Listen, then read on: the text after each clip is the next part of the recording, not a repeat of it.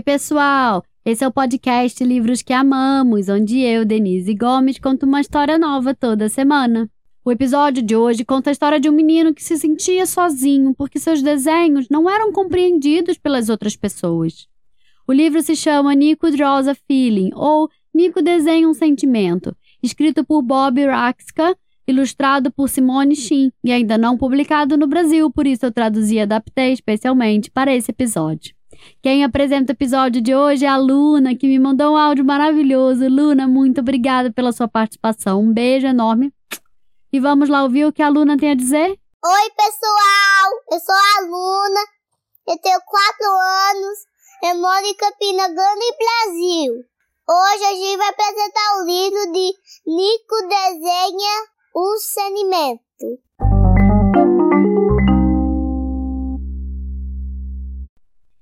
Nico amava fazer desenhos. Todo lugar que ele ia, ele carregava uma caixa com lápis de cor coloridos e um bloco de papel.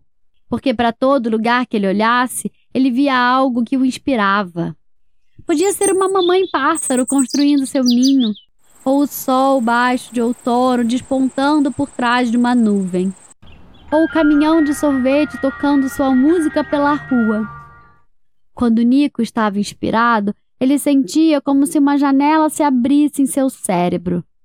Uma ideia vinha voando pela janela aberta como uma borboleta, batendo suas asas até seu estômago, e então passando para o seu braço e dedos até chegar a seu lápis, onde finalmente escapava para o papel em um redemoinho de cor.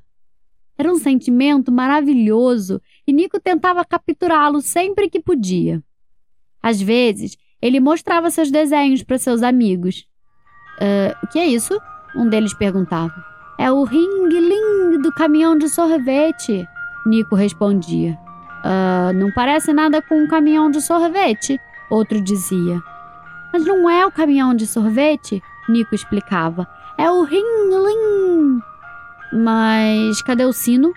Não é o sino, é o ring-ling. Uh, eu não entendo. Algumas vezes ele mostrava seus desenhos para seus pais.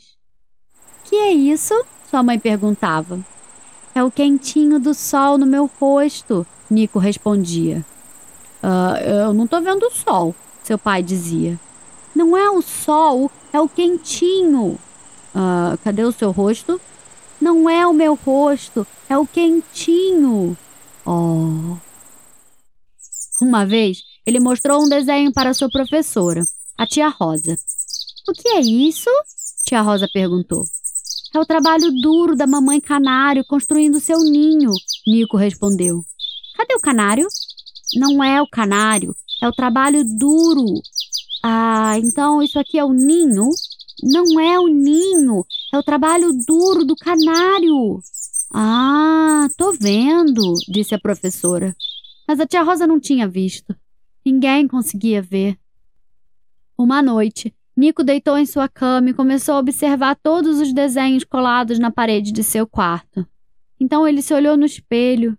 Ele se sentia inspirado para fazer outro desenho, mas esse ele iria colar na parte de trás da porta de seu quarto, onde ninguém mais pudesse ver. No dia seguinte, Nico estava saindo de casa com seu bloco de papel e seus lápis de cor, quando ele notou um caminhão de mudança na casa vizinha e uma garotinha, mais ou menos da sua idade, parada na calçada. Olá, disse a menina. Eu sou a Iris. Oi, eu sou o Nico. O que você está fazendo com essas coisas na mão? Ah, ah isso não, não é nada. Você vai desenhar? Bem, sim, eu gosto de fazer desenhos. Posso vê-los? perguntou Iris. Eu, eu não sei, ele disse. Você talvez não goste deles. Mas talvez eu goste, respondeu Iris.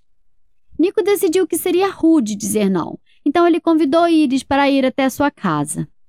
Quando eles chegaram em seu quarto, Nico esperou que Iris começasse com as perguntas que todo mundo sempre fazia.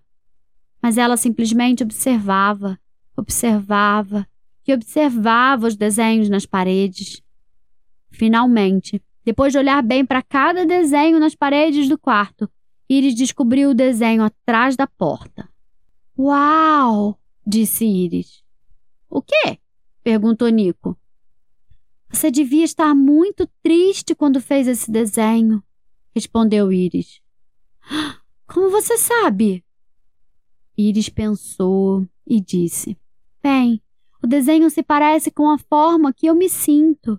Você sabe, triste porque eu tive que me mudar de casa. De repente, Nico sentiu uma janela se abrindo em seu cérebro. Posso fazer um desenho para você? perguntou Nico. Para mim? Claro, disse Iris.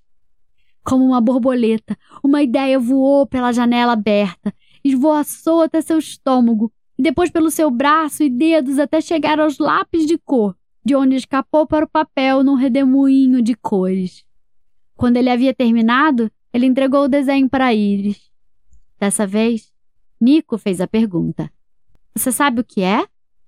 Iris olhou para o desenho por um longo tempo, sem dizer uma só palavra.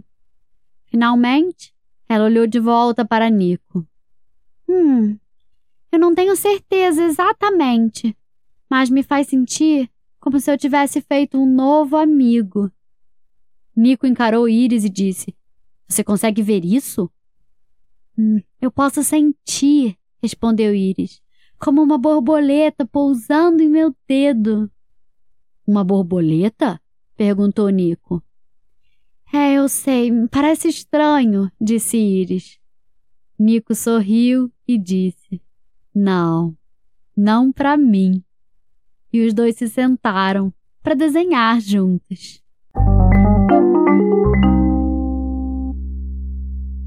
E aí, gostaram da história? Essa semana, no meu perfil do Instagram, eu falei sobre esse livro e mostrei alguns dos desenhos abstratos de Nico. Pede para o seu responsável ir lá no meu perfil, arroba livros que amamos, para te mostrar.